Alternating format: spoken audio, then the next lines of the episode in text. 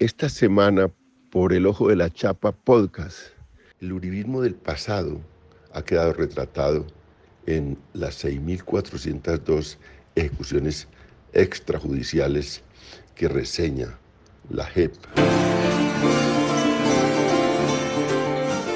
Fue un crimen continuado contra gente inocente y la responsabilidad está muy alta. La responsabilidad es de la cúpula militar, la responsabilidad principal es de la presidencia de la República, del presidente Uribe. Eso no lo van a poder eludir. Los datos son contundentes. No son solo los datos de la Fiscalía que logró compilar una muestra grande, sino los de la Procuraduría, los de las eh, organizaciones internacionales, la conversación que tiene diariamente la JEP con las víctimas o con los familiares de esas víctimas, con más de 600 que han llegado hasta las puertas de la JEP a contar su drama. De manera que ese pasado doloroso eh, que dejó el uribismo es, es, es, es, hoy un fantasma que campea sobre el centro democrático, sobre el expresidente Uribe, y creo que ese fantasma lo van a tener que vivir durante muchos años pero también el presente.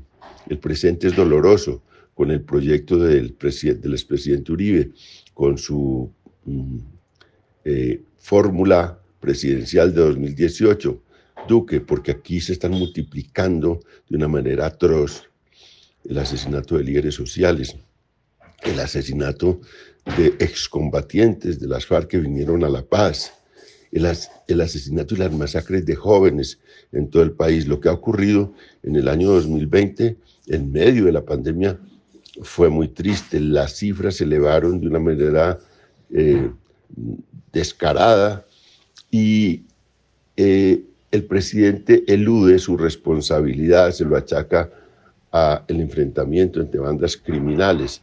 Pues no, hay acción del Estado y hay omisión del Estado y por eso necesitamos que haya una, eh, vuelva la protesta ciudadana, que vuelva al país lo que estaba ocurriendo en el año 2019 cuando la gente salió a las calles.